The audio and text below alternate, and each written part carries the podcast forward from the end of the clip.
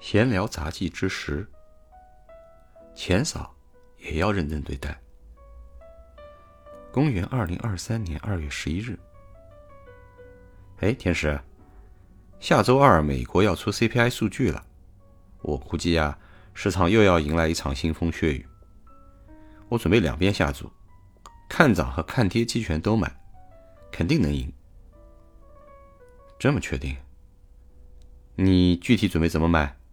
买多少？计算过了吗？嘿，我就各买一张，虽然不多，但这就和有人愿意出十块钱和我赌明天太阳是不是从东边升起一样啊，稳赢哎！蚊子再小也是肉，为啥不吃？嘿，你这就是行为经济学里面说的过度自信，敢把百分之九十概率发生的事儿。当做百分之一百确定发生。事实上，美国 CPI 数据出炉以后，市场的波动性并不明显大于正常波动概率。而且，你这样操作不计算成本和盈亏平衡点的话，即使市场真的出现一定波动，你也不一定能挣到钱。你管你资金规模大，当然要精打细算。我就一点钱玩玩。等我有很多钱了再考虑这个问题也不迟啊。买两张期权嘛，就当买彩票了，说不定中个大奖呢。嘿，也开心开心。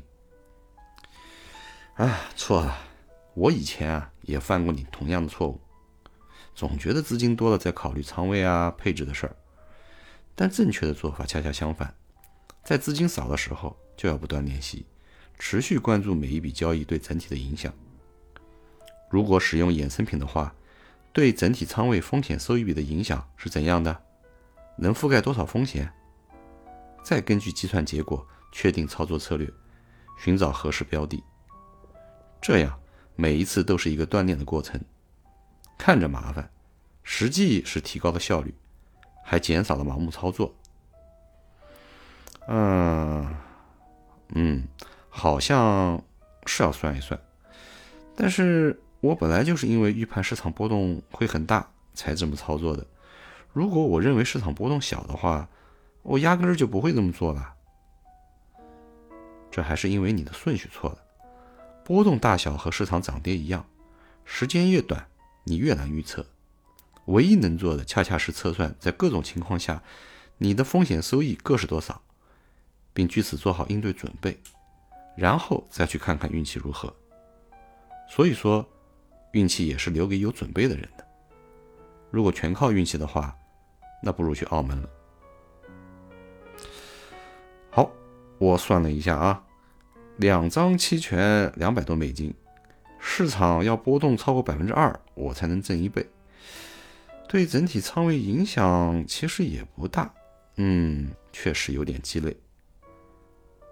量化的计算可以使你更加理性，更重要的是。你可以更深刻的了解相关知识，等资金量大了，不至于因为盲目使用金融工具出大问题。某种意义上说，金融工具就像玄幻小说里写的各种神兵利器一样，如果你内力不够，贸然使用只会被他们反噬。